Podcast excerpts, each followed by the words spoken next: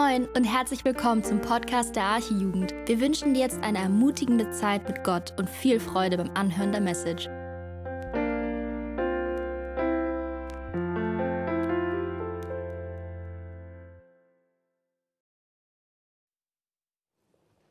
So, eins, zwei, drei. Ihr hört mich alle sehr schön. Ja, schön, dass ihr trotz des Wetters hier erschienen seid. Äh, ich freue mich, euch zu begrüßen bei uns in der Arche-Jugend. Ähm, ich habe viele neue Gesichter gesehen. Ähm, freue mich, euch auch später kennenzulernen, wenn die Möglichkeit da ist. Ähm, wir als Arche-Jugend machen im Moment oder gehen im Moment durch das Johannesevangelium und mittlerweile sind wir in Kapitel 6 angelangt muss mal ganz kurz hier die Zeit einstellen, damit ich den Zeitrahmen nicht springe. Okay.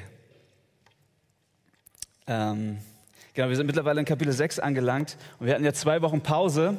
Deshalb werde ich euch noch mal kurz mit hineinnehmen in das, äh, in, in, das was davor passiert ist. Und ähm, möchte auch noch mal sagen, dass wahrscheinlich habt ihr auf dem Plan gesehen, dass eigentlich heute Abend ähm, Leon dran wäre. Wer enttäuscht ist und traurig ist, dass Leon heute Abend nicht predigt, ihr könnt nächste Woche wiederkommen. Leon wird dann predigen. Wir haben nämlich getauscht. Nächste Woche bin ich nicht da. Deshalb wundert euch nicht, ähm, dass ich heute Abend hier stehe. Macht nichts.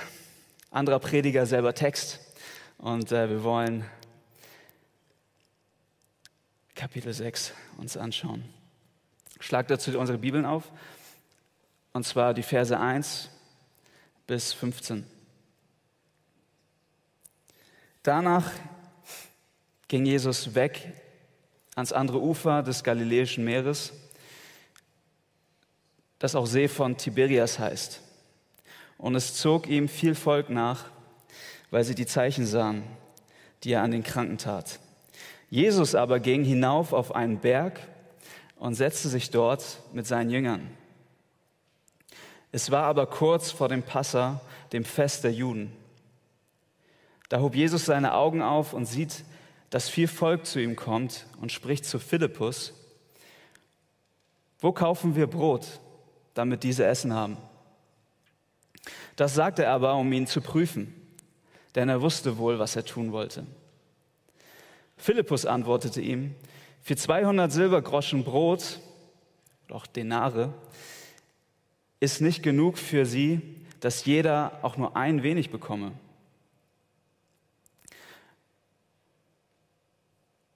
Spricht zu ihm einer seiner Jünger, Andreas, der Bruder des Simon Petrus. Es ist ein Knabe hier, der hat fünf Gerstenbrote und zwei Fische. Aber was ist das für so viele? Jesus aber sprach, lasst die Leute sich lagern. Es war aber viel Gras an dem Ort, da lagerten sie sich etwa 5000 Männer. Jesus aber nahm die Brote, dankte und gab sie denen, die sich gelagert hatten, desgleichen auch von den Fischen, so viel wie sie wollten. Als sie aber satt waren, spricht er zu seinen Jüngern, sammelt die übrigen Brocken, damit nichts umkommt.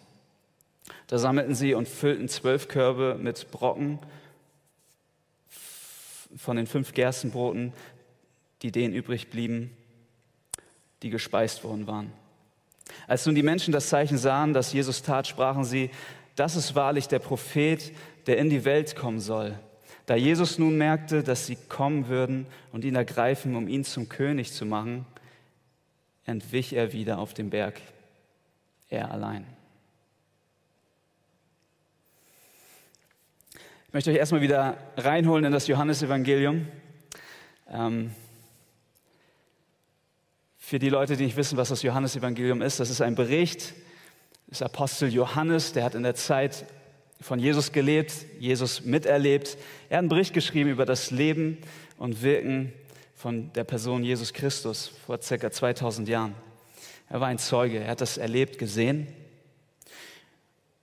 und er hat diesen Bericht geschrieben, das Johannesevangelium. Wir befinden uns jetzt im Kapitel 6, äh, im Kapitel 6 am See Genezareth. Und davor haben wir von André gehört, dass es einen kleinen Disput gab. Immer wieder gab es eine Auseinandersetzung zwischen Jesus und den Juden und Gelehrten im Volk Israel. Dazu kommen wir auch noch mal gleich kurz zu sprechen. Wir haben von einem Mann namens Nikodemus gehört. In Kapitel 3, einer der religiösen Führer, dem Jesus erklärt hat, wie man in den Himmel kommt. Er hat nicht verstanden, dass wir ein neues Herz brauchen und die Wiedergeburt erleben müssen. Er war gefangen in seinem religiösen System. Wir haben hier mit einem Jesus zu tun, der unser Denken auf den Kopf stellt. Wir erinnern uns an Kapitel 4. Wir erinnern uns an die Frau am Brunnen aus Samaria. Ähm, Jesus ist ihr begegnet am Brunnen und hat ihr erklärt, dass er der Messias ist. Dass er derjenige ist, von dem sie wusste, dass er eines Tages kommen wird. Und er hat ihr erklärt, dass nur er derjenige ist, der ihren seelischen Durst stillen kann. Er hat sie darauf aufmerksam gemacht, dass sie an dem falsch, am falschen Ort Zufriedenheit sucht. Sie hat Zufriedenheit gesucht in den Beziehungen mit verschiedenen Männern und dort wollte er, wollte sie ihre Seele stillen. Jesus hat ihr gezeigt, dass die Seele nur bei ihm selbst Ruhe findet. Das haben wir aus Kapitel 4 gelernt. Und dann, wie gesagt, Kapitel 5, das, was unmittelbar davor passiert ist. Ähm, da hat uns André auch einiges zu erklärt. Eine Auseinandersetzung zwischen den religiösen Führern und, und Jesus. Wir haben gesehen, dass er Kranke geheilt hat und Dinge gesagt hat, die den Leuten, die den religiösen Führern nicht gepasst haben. Warum? Weil Jesus nicht dem Messias entsprach, den sie haben wollten. Immer wieder erklärt Jesus, dass er derjenige ist, von dem die Schrift berichtet, dass er derjenige ist, von dem das Alte Testament spricht, dass er derjenige ist, der die Verheißung erfüllt. Johannes 5, Vers 39 und 40, da sagt Jesus, ihr erforscht die Schriften, weil ihr meint, in ihnen das ewige Leben zu, äh, zu haben. Sie sind es, die von mir zeugen, die von mir Zeugnis geben. Und doch wollt ihr nicht zu mir kommen, um das Leben zu empfangen. Und Jesus deckt hier auf, dass, dass die Herzen der religiösen Führer und das betrifft uns alle, dass unsere Herzen verhärtet sind, wenn wir mit Jesus konfrontiert sind, mit dem wahren Messias. Sie sehen und sehen doch nicht und sie hören und hören doch nicht. Und es ging sogar so weit, dass sie, dass sie ihn töten wollten. Und das ist so paradox an der ganzen Geschichte. Jesus, derjenige, der ihnen das Leben schenken will, ist derjenige, dem sie den Tod wünschen. Der echte Messias mit seiner echten Botschaft ist konfrontativ. Er ist ein Anstoß für unsere kalten und bösen Herzen, wenn wir noch kein Neues haben. Das Evangelium ist ein Angriff auf, auf, unser, auf unsere Identität. Es schmeckt uns nicht, weil wir selbst auf, dem, selbst auf dem Thron unserer Herzen sitzen wollen, oder? Wir wollen König sein. Und wir wollen dem Messias sagen, wie er zu sein hat.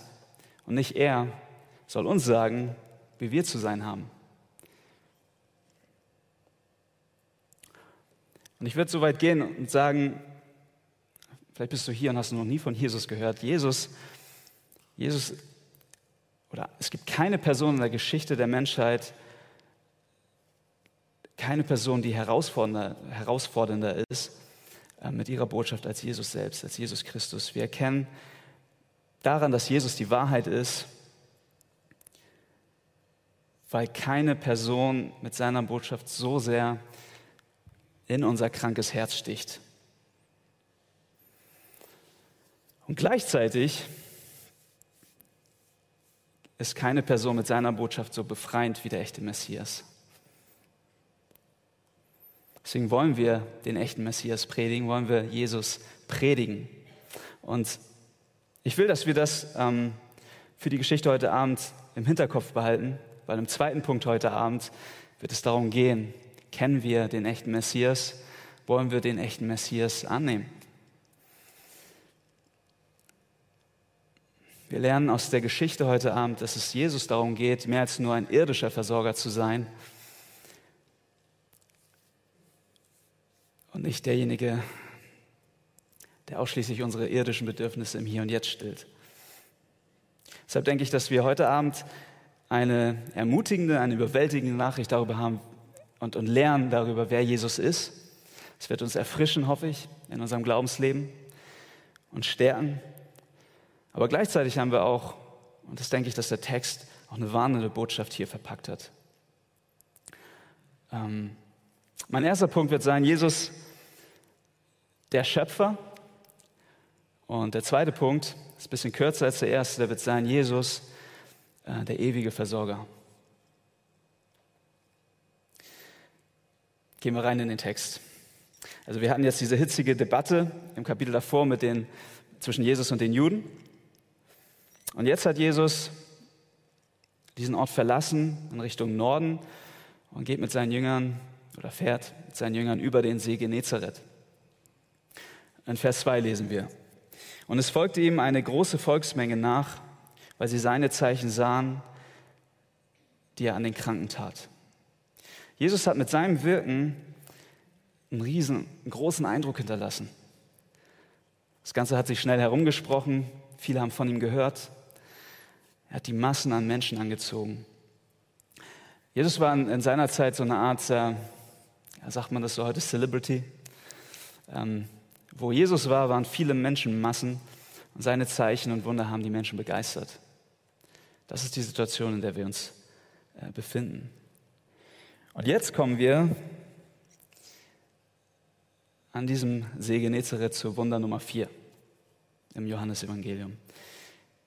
Kurzer Rückblick, Wunder Nummer eins, Jesus verwandelt Wasser zu Wein bei der Hochzeit zu Kana. Wunder Nummer zwei, ähm, Jesus heilt den Sohn eines königlichen Beamten, der bei ihm Hilfe gesucht hat, äh, gesucht hat im Kapitel 4. Und dann hatten wir die Heilung eines Gelähmten in Kapitel 5. Jetzt kommen wir zum vierten Wunder, die Speisung der 5000. Manche würden sagen, dass es vielleicht das bekannteste aller Wunder ist.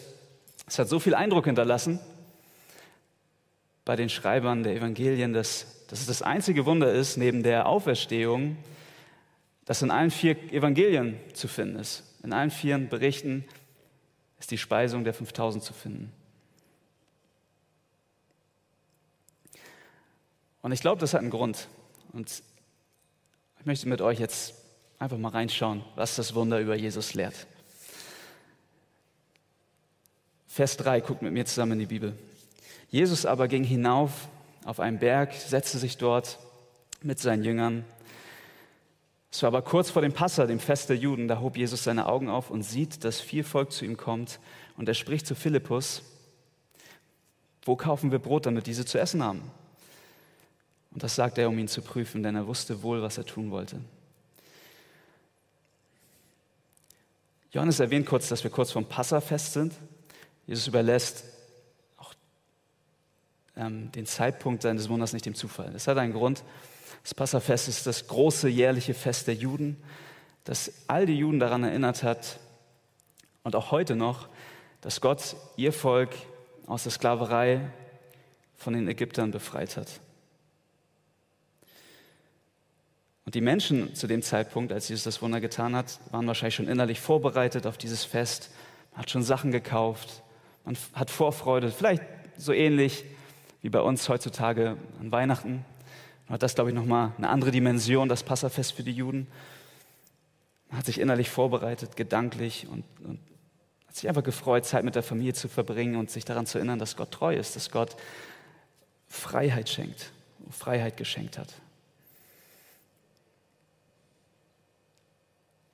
Und das, was die Juden jetzt an diesem, ähm, bei diesem Wunder hören und auch erleben werden, soll sie gedanklich schon mal oder sollen sie gedank gedanklich mitnehmen in die Festzeit. Ich denke, das ist der Grund, warum, warum Jesus diesen Zeitpunkt gewählt hat. damit sie verstehen, dass er, derjenige, äh, dass er der Messias ist, auf den dieses Fest ähm, ruht. Ähm, also folgende Situation. Jesus ist auf dem Berg mit seinen Jüngern, sie sitzen zusammen, machen eine Art Hauskreis, man tauscht aus. Dann hebt Jesus seine Augen auf, nimmt die Situation wahr, sieht die Massen an Menschen auf sich zukommen. Und dann fragt Jesus einen seiner Jünger, und zwar Philippus, wo kaufen wir Brot? Damit all die Menschen hier zu essen haben. Ich möchte die Frage stellen, was, was macht Jesus mit dieser Frage hier? Also es kommen 5000 Männer, wird berichtet. Ähm, alle, äh, alle Ausleger sind sich eigentlich einig, dass es viel mehr als 5000 waren, weil es nur Männer sind. Wo Männer sind, sind äh, oft auch Frauen. Wo Frauen und Männer zusammen sind, sind oft auch Kinder. Also man schätzt, dass wir so 20.000 Menschen ähm, circa hier vor Ort haben. Was Jesus hier macht mit der Frage ist, dass er eine unmögliche Situation darstellt. Es ist unmöglich, 20.000 Männer, Frauen und Kinder zu bewirten. Unmöglich. Es war weit und breit nichts um sie herum. Es gab keinen Lieferservice, wir hatten nichts damals. Es gab nichts, wo sie Essen hätten kriegen können. Und jetzt fragt der Philippus diese Frage und stellt ihm diese unmögliche Situation vor Augen. Und warum tut er das? Er tut es, um, um Philippus zu prüfen.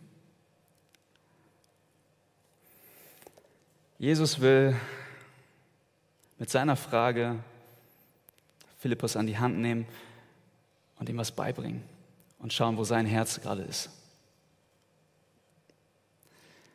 Er will prüfen, an welchen Jesus Philippus glaubt und welchen Blick er auf Jesus in dieser Situation hat. Jesus wusste genau, was er tun wollte. Es war nur eine rhetorische Frage. Ihm ging es hier in diesem Wunder um das Herz von Philippus und seinen Jüngern.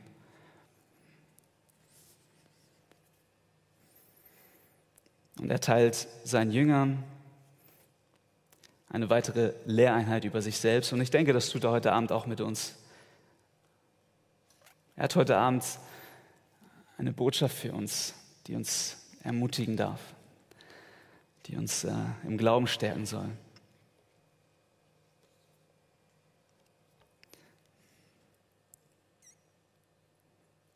Also, was lernen wir über die Person Jesus? Lass uns im Text weitergehen. Philippus antwortete ihm, für 200 Silbergroschen Brot ist nicht genug für sie, dass jeder auch nur ein wenig bekomme. Spricht zu ihm einer seiner Jünger, Andreas, der Bruder des Simon Petrus. Es ist ein Knabe hier, der hat fünf Gerstenbrote und zwei Fische. Aber was ist das, so, was ist das für so viele? Jesus aber sprach, lass die Leute sich lagern. Es war aber viel Gras an dem Ort das ist nicht das Gras, woran du wahrscheinlich jetzt denkst, oder manch einer hier. Es war gemütlich. Man konnte sich setzen. Und äh, Jesus hat die, es den Leuten gemütlich gemacht. Da lagerten sich etwa 5000 Männer. Jesus aber nahm die Brote, dankte und gab sie denen, die sich gelagert hatten, desgleichen auch von den Fischen, so viel sie wollten. Als sie aber satt waren, spricht er zu seinen Jüngern, sammelt die übrigen Brocken, damit nichts umkommt. Dann sammelten sie und füllten zwölf Körbe mit Brocken von den fünf Gerstenbroten, die denen übrig blieben, die gespeist worden waren. Und als ich mich so vorbereitet habe ähm, auf, auf, auf dieses Wunder, fand ich sehr spannend zu sehen, was dieses Wunder ausmacht und so besonders macht. Und was dieses Wunder unterscheidet von, von, von all den anderen Wundern. Ich will noch mal kurz rauszoomen aus der Geschichte und mit euch die Frage ähm, besprechen, warum schreibt Johannes eigentlich von den Wundern Jesu?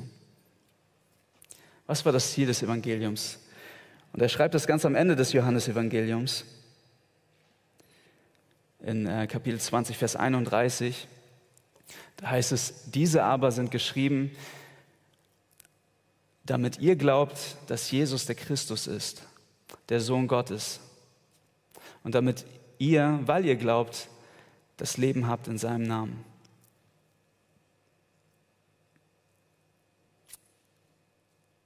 Dies aber ist geschrieben, damit ihr glaubt, dass Jesus der Christus ist, der Sohn Gottes, und damit ihr, weil ihr glaubt, das Leben habt in seinem Namen. Sein Ziel ist es mit dem Evangelium, dass wir verstehen, dass Jesus Gott ist, dass Jesus der verheißene Messias ist und dass wir durch den Glauben an ihn ewiges Leben haben. Das ist das Ziel von seinem Bericht über Jesus Christus. Und das Wunder, wollen wir jetzt genauer hinschauen, das Wunder hier bei der Speisung der 5000 stellt eine Eigenschaft von Jesus dar, die wir in, sein, in, in dem Bericht von Johannes bis hier noch nicht gesehen haben. Und zwar folgendes. Jesus schafft aus dem Nichts etwas. Jesus schafft aus dem Nichts etwas. Dieses Wunder unterstreicht die Aussage, die Johannes schon in Kapitel 1 macht. Und zwar, dass Jesus Gott und Schöpfer ist. Gucken nochmal zurück in Kapitel 1. Wenn ihr mögt, schlagt gerne Kapitel 1 auf. Johannes 1, Vers 1. Die bekannten Worte. Am Anfang war das Wort und das Wort war bei Gott und Gott war das Wort. Und dasselbe war am Anfang bei Gott. Und jetzt Vers 3. Und alle Dinge sind durch dasselbe, also durch das Wort, durch Jesus. Alle Dinge sind durch dasselbe gemacht und ohne dasselbe ist nichts gemacht, was gemacht ist. In diesem Wunder offenbart, offenbart sich Jesus uns als den Allmächtigen, dem Schöpfergott. Er ist Gott. Derjenige, der über den Naturgesetzen steht, derjenige, der sie selbst geschaffen hat. Und was muss das für ein Gefühl gewesen sein, als Philippus und die Jünger neben ihm saßen und sie das mit ihm miterlebt haben, dass Gott neben ihnen sitzt und dieses Wunder tut. Und das ist so eine, das ist essentiell für unseren Glauben, das ist grundlegend für unseren Glauben, dass wir glauben, wir haben es ja eben in Johannes 20 gelesen, ähm, es ist so wichtig, das zu glauben, weil es heilsentscheidend ist. Wir wollen an den echten Messias glauben. Wir, wollen, wir glauben an denjenigen, der alles geschaffen hat, der Einzige, der unsere Schuld tragen konnte. Es gibt nämlich heutzutage auch Auslegung zu dieser ähm, Stelle, ein Angriff auf Gottes Wort, wo es dann heißt, na, wir wissen ja, dass, dass es eigentlich unmöglich ist. Gott kann nicht, äh, Jesus konnte niemals ähm, aus dem Nichts oder aus diesen wenigen, was da lag, alle Menschen speisen, die vor Ort waren. Das ist unmöglich. Und dann sagen einige Theologen, Ausleger, ja, das war symbolisch gemeint. Ähm, die Leute kamen zusammen, Jesus wollte eine ähm, moralische Lehreinheit erteilen und sagen, hey, seht euch den kleinen Knaben an, der bringt jetzt, der sieht das Problem. Ähm, es gibt nicht genug Essen für alle, aber wir haben doch irgendwo genug Essen. Jeder hat sein Picknick mitgebracht und der kleine Junge kommt, äh, legt das Jesus hin und Jesus sagt, so sollt ihr auch sein wie der kleine Junge. Und daraufhin packten alle ihre Brotdose aus und teilten das, was sie hatten. Das ist auch eine Auslegung, die, die ähm, manche Theologen bringen. Das ist nicht das, was die Bibel uns lehrt. Das ist nicht das, was Gott sagt über, sein, über sich selbst, was Jesus uns lehrt heute Abend. Er ist der Schöpfer. Er kann aus dem Nichts etwas schaffen. Und diese Auslegung widerspricht ganz klar ganz klar dem, was, wir, was Johannes und was auch die ganze Bibel über Jesus lehrt. Es ist eine Auslegung des fehlenden Glaubens an Jesus. Eine Auslegung, die ins Nichts führt. Ich will das nochmal unterstreichen. Ähm, nicht nur im Johannesevangelium erklärt uns Johannes durch dieses Wunder, dass Jesus Gott ist. Paulus tut es in Kolosser 1, 16. Denn in ihm ist alles geschaffen, was im Himmel und auf Erden ist, das Sichtbare und das Unsichtbare. Es seien Throne oder Herrschaften oder Mächte oder Gewalten. Es ist alles durch ihn und zu ihm geschaffen. Römer 11, 36. Denn von ihm und durch ihn und für ihn sind alle Dinge. Ihm sei die Ehre in Ewigkeit.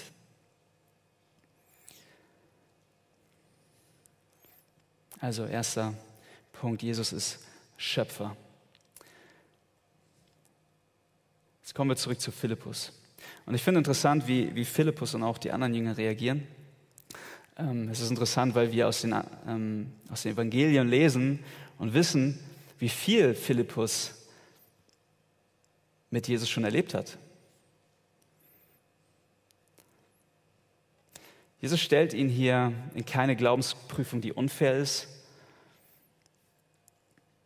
Philippus hat genug gesehen und erlebt, um glauben zu können, wer Jesus ist. Und ich kann mir sehr gut vorstellen, wie diese Situation aussah. Jesus fragt ihn, ne, wo, wo können wir Brot holen? Und Philippus denkt sich, ja, das ist eine gute Frage, Jesus, wir haben hier 20.000. Wir haben, hm, wir haben 200 Denare. Würde vielleicht für 1000 Leute reichen, wenn wir Brot kaufen. Wir haben Gott hier sitzen. Keine Ahnung, Jesus.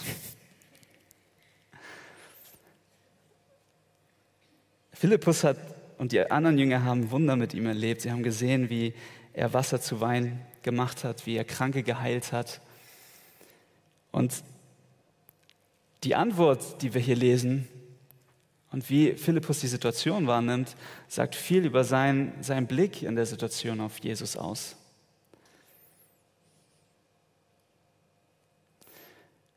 In diesem Problem, was Jesus uns vor Augen führt, Problem, blickt Philippus auf den Umstand und nicht auf Jesus. Und das ist das, was sein Herz dominiert hat. Und ich möchte heute Abend uns mit hineinnehmen in diesen Text. Und ich glaube, wir können uns gut einsetzen für Philippus. Geht es uns nicht aus, auch so, dass wir oft in einer ausweglosen Situation sind? Vielleicht bist du gerade selbst in einer. Wie oft vergessen wir, wer mit uns ist? Und sind überfordert und überwältigt mit den Herausforderungen, die bevorstehen. Wie oft habe ich Seelsorgegespräche, wo ich merke, dass Menschen, dass Geschwister an den Situationen zerbrechen, kaputt gehen, weil, weil sie nur die Situation vor Augen haben, nur das Problem vor Augen haben. Und ich war so ermutigt, auch in der Vorbereitung zu verstehen, dass Jesus uns an die Hand nimmt in diesem Text. Und das ist, das will ich auch nochmal erwähnen, auch super spannend ähm, zu sehen, dass die Jünger später wieder vergessen. Es gibt nämlich noch die Speisung der 4000 in Matthäus und Markus wird davon berichtet. Und ich habe mir gedacht, das kann doch nicht angehen stellt Jesus wieder diese Frage. Und die Jünger sagen, wo sollen wir Brot holen, Jesus? Ich weiß nicht, ob sie, das, ob sie einfach hart ignorieren, was Jesus vorgemacht hat, oder ob sie an Frühdemenz leiden. Aber ich, ich denke nicht, dass das der Text sagen will, sondern äh, das, die Evangelien zeigen uns unser Herz. Ja, wir sind so vergesslich. Wir sind so vergesslich. Unser Herz vergisst schnell und Unglauben macht sich bei uns breit. Vielleicht bist du heute Abend auch in dieser Situation. Ich möchte euch nur mal kurz mit hinein in Markus 8 nehmen. Wird euch vielleicht auch noch mal helfen zu verstehen, wie die Jünger und auch wir sind. Und da heißt es in Vers 14 bis 21, und sie hatten vergessen, Brote mitzunehmen und hatten nur ein Brot bei sich im Schiff. Da gebot er ihnen und sprach, seht euch vor, also Jesus spricht hier, seht euch vor und hütet euch vor dem Sauerteig der Pharisäer und vor dem Sauerteig des Herodes. Dann geht es rüber zu den Jüngern und sie besprachen sich untereinander und sagten, weil wir kein Brot haben. Und als Jesus merkte, sprach er zu ihnen, was macht ihr euch Gedanken darüber, dass ihr kein Brot habt? Versteht, versteht ihr noch nicht und begreift ihr noch nicht? Habt ihr noch euer verhärtetes Herz? Habt Augen und seht nicht, Ohren und hört nicht. Und denkt, und denkt ihr nicht daran, als ich die fünf Brote brach für die 5000, wie viel Körbe voll Brocken ihr aufgehoben habt? Sie sprachen zu ihm zwölf. Als ich aber die sieben für die 4000 brach, wie viel Körbe voll Brocken habt ihr aufgehoben? Sie sprachen sieben. Und er sprach zu ihnen, warum seid ihr so unverständig? Ich glaube, dass Gott uns heute Abend erinnern möchte daran, wer er ist. Dass Jesus uns daran erinnern möchte, wer er ist und wer an deiner Seite ist. Wir haben Jesus an unserer Seite, der allmächtig ist, der aus dem Nichts etwas schafft und 20.000 Menschen versorgt. An welchen Jesus glaubst du im Moment? An welchen Jesus glaubst du gerade? Und Jesus setzt uns bewusst in ausweglose Situationen, um unseren Glauben zu prüfen und im Anschluss zu stärken. Das ist der Grund, warum er uns in so eine Prüfung steckt. Zu seiner Ehre, weil er mit dir seine Geschichte schreibt. Und ich finde es so spannend, ich unterhalte mich sehr gern mit Senioren, sehr gern mit älteren Leuten und durchweg Leute, die mit Jesus gehen, seit Jahrzehnten, können davon berichten, wie treu Jesus in ihrem Leben war. Durchweg, es gibt keine Ausnahme, keine. Und das ist ermutigend zu sehen, dass Gott sein Wort hält. Dass Gott in den ausweglosen Situationen auch bei unseren älteren Geschwistern war, die uns berichten, wie es ist, mit Jesus zu gehen.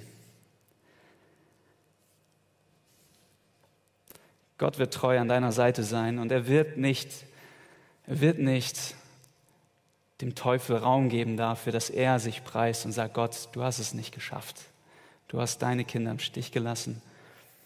Du hast sie nicht versorgen können. Das wird Gott nicht tun. Deswegen möchte ich uns erinnern an Jesu Worte aus Matthäus 6. Nimm das gerne mit.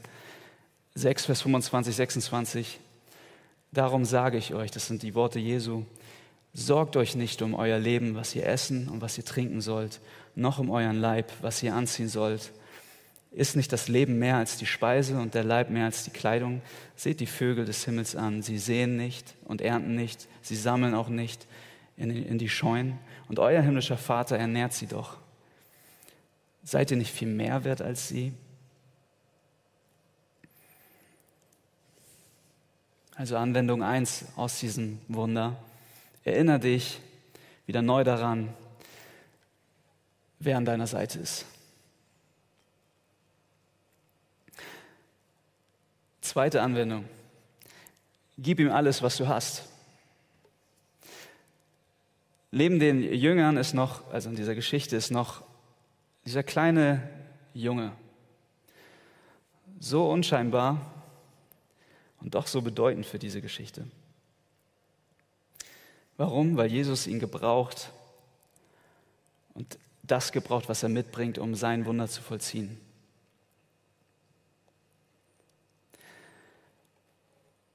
Und das erstmal vorweg. Ich denke, der Text lehrt uns, dass es nicht um uns geht und um das wenige, was wir mitbringen. Warum? Weil Gott sein Reich baut mit dem, was er uns gibt. Er ist die zentrale Figur in, in, der Geschichte der Menschheit. Auch in deinem Leben ist Gott die zentrale Figur. Deswegen Sei wie der kleine Junge, gib Jesus das, was er hat.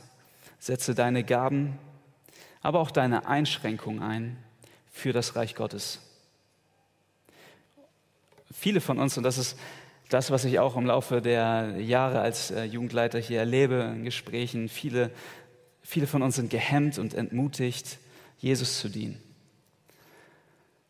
Fällt immer wieder auf. Ich glaube, wir haben so viel mehr Potenzial, auch in der Jugend, das wir einbringen können wenn wir mehr Glauben hätten. Viele sagen, ah, ich habe ich hab nichts, ich habe keine Gaben, ich habe nur das eine. Und wenn ich in die Bibel schaue und schaue, wie Gott damit umgeht, dann will ich dir Mut machen. Sage ich, Du erfüllst alle Voraussetzungen. Ich habe mir so vorgestellt, würde ich jetzt in der Personalabteilung von, von äh, Gott arbeiten und neue Mitarbeiter für das Reich Gottes rekrutieren und du jetzt ankommst und sagst, hey, ich würde gern mithelfen im Reich Gottes, aber ich habe nichts. Ich habe keine Gaben. Ich kann nicht gut reden. Dann würde ich sagen, hey, das Gespräch ist beendet. Du hast den Job. Du bist eingestellt. Das ist, das ist die Art, die Jesus, äh, die, die Jesus ähm, gebraucht, um sein, Rauch, um sein Reich zu bauen. Es geht nicht um uns Menschen, es geht nicht darum, dass wir groß dastehen, sondern Gott liebt es, das Schwache zu gebrauchen. Es zieht sich durch die ganze Bibel. Er gebraucht Menschen, die nicht reden konnten. Wir denken an Mose, der, der Prophet, der gestottert hat. Gott wollte ihn gebrauchen. Wir denken an Paulus, der schwach war, der zerbrechlich war. Viele haben gesagt, er konnte nicht predigen, ähm, war sehr gebrechlich.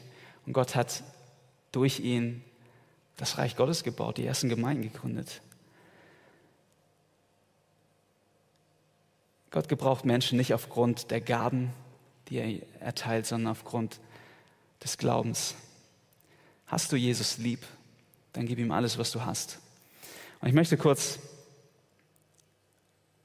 kurz noch erzählen von, von einem Bruder. Ich, wir wohnen gerade zusammen, äh, Momo. Und mich hat so sehr begeistert, wie er vor zwei Jahren bei uns auf der Freizeit sein Zeugnis gegeben hat. Ich weiß noch, dass er sehr aufgeregt war, weil er, viele von euch wissen das durch sein Zeugnis, war sehr aufgeregt, sehr gehemmt, weil er stottert aufgrund eines einschneidenden Erlebnisses in seinem Leben. Traumaerlebnis als kleines Kind. Seitdem kann er nicht mehr oder konnte lange nicht reden und Gott hat Gnade geschenkt. Und heute ist manchmal immer noch so, dass wenn er ein bisschen aufgeregt ist, Momo, das war nicht abgesprochen, ich weiß, du bist am Livestream, aber danke, dass ich die Geschichte erzählen darf. Ähm, dass er, er einfach aufgeregt ist und anfängt zu stottern. Aber dieses Zeugnis auf der Freizeit 2021, letztes Jahr war das, hat mein Herz so sehr bewegt wie, ich glaube, kein anderes bis jetzt in meinem Leben. Ich habe die ganze Zeit weinen müssen. Gott hat ihn so stark gebraucht und viele von uns hat er sehr gesegnet. Obwohl er auch diese Einschränkung mit dem Stottern hat. So mächtig gebraucht Gott seine, seine Jünger. Und ich kann Momo nur weiter Mut machen, dass er weiter von Jesus erzählt, sich gebrauchen lässt. Und möchte dir Mut machen, dass du Jesus nicht nur deine Gaben bringst, sondern auch deine Einschränkungen. Nächster Punkt. Jesus ist barmherzig und mitfühlend. Jesus ist barmherzig und mitfühlend. Eigentlich ist Jesus keiner, der die Menschenmassen genossen hat. Das äh, lesen wir immer wieder in den Evangelien. Er war eher jemand, der sich lieber zurückgezogen hat. Er lieber, eher jemand, der sich lieber der lieber Zeit für sich hatte, Zeit mit seinen Jüngern, mit seinen engsten Freunden, Zeit mit seinem Vater.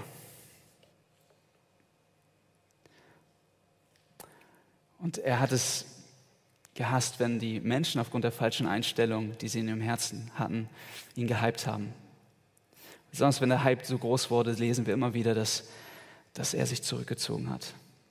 Und trotzdem, und das lernen wir auch heute aus dem Text, trotzdem hat Jesus immer ein Auge auf die Bedürfnisse des Einzelnen.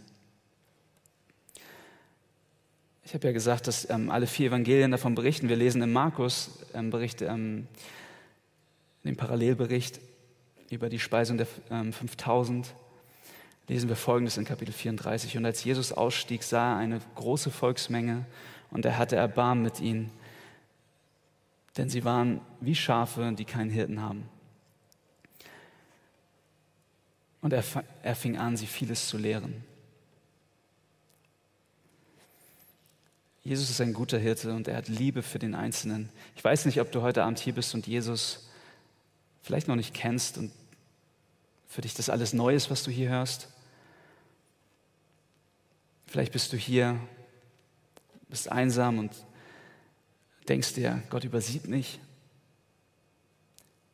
Seine Gedanken sind nicht bei mir. Der Text zeigt uns erstmal grundsätzlich, dass Jesus der Versorger für jeden ist, der zu ihm kommt. Und er hat sich nicht verändert über die 2000 Jahre. Er regiert auf seinem Thron und er ist heute der gleiche. Jesus ist barmherzig und mitfühlend und er gibt gerne. Deswegen möchte ich einladen, zu Jesus zu kommen, an ihn zu glauben.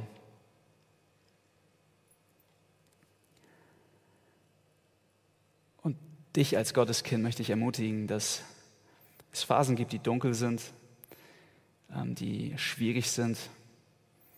Aber Jesus, Jesus übersieht auch dich nicht. Wenn wir mal überlegen, 20.000 Menschen, jeder Einzelne wird versorgt. Jesus hat das Herz für jeden Einzelnen.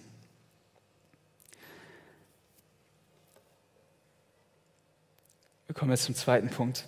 Und das ist der letzte, wird auch nicht äh, lang sein. Ähm, Jesus, der ewige Retter und der ewige Versorger. Ich möchte diese eine Beobachtung auch noch mal äh, benennen und, und euch predigen. Eine Beobachtung, die mir sehr am Herzen liegt und die wir nicht überlesen sollten. Ähm, Im Vers 2 lesen wir, und es zog ihm viel Volk nach, weil sie die Zeichen sahen, die er an den Kranken tat.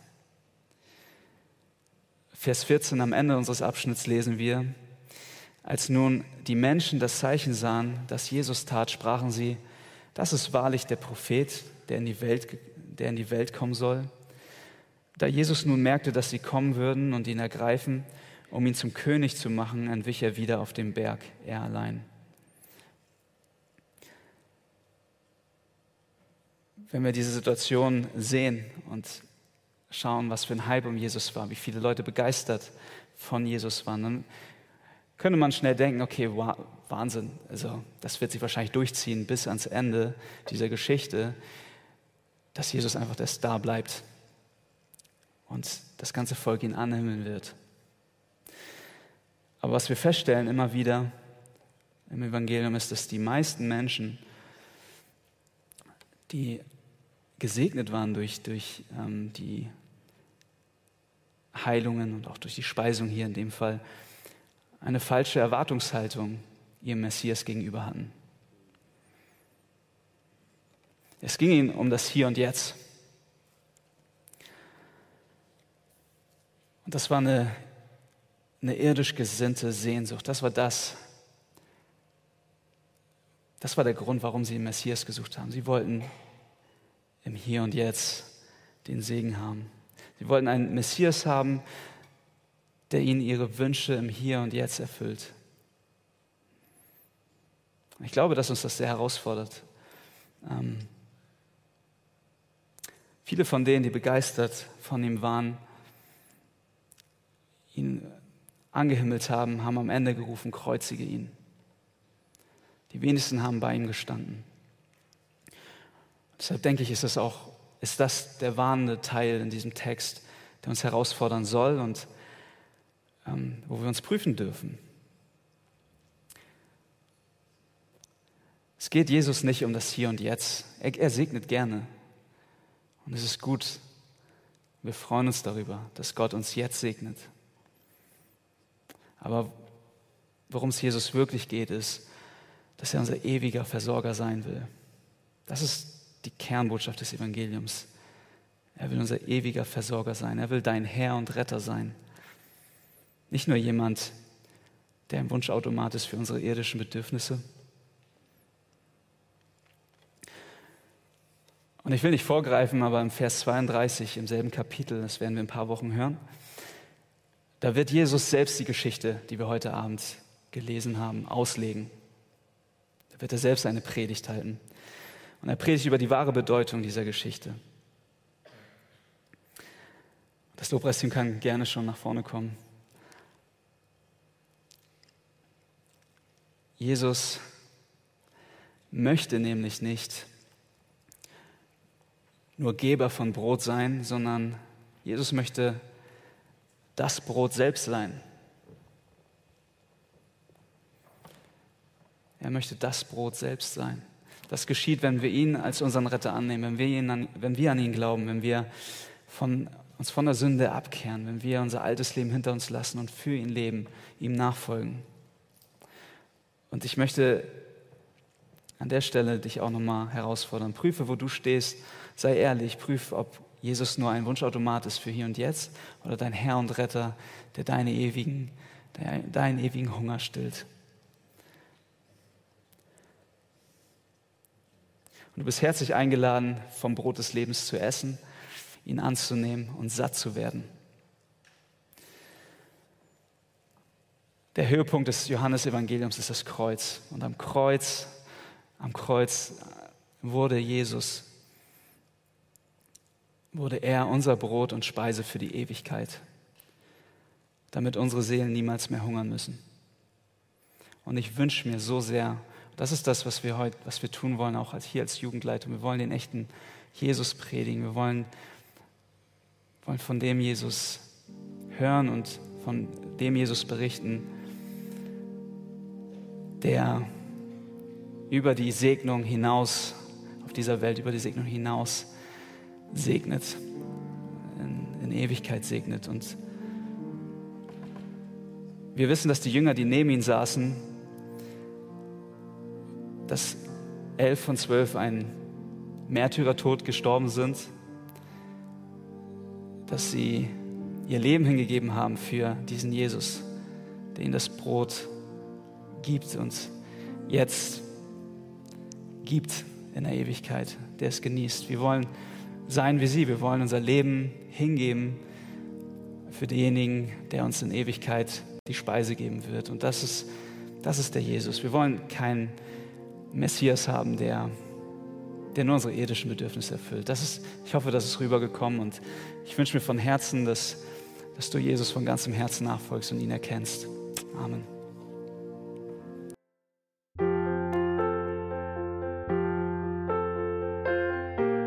Wir freuen uns, dass du heute mit dabei warst. Wir als Archijugend sind fest davon überzeugt, dass Gott auch heute durch sein Wort spricht und hoffen, dass du ihn durch diese Predigt besser kennenlernen konntest. Weitere Beiträge von uns findest du auch auf unseren Social Media Kanälen oder unter archijugend.de.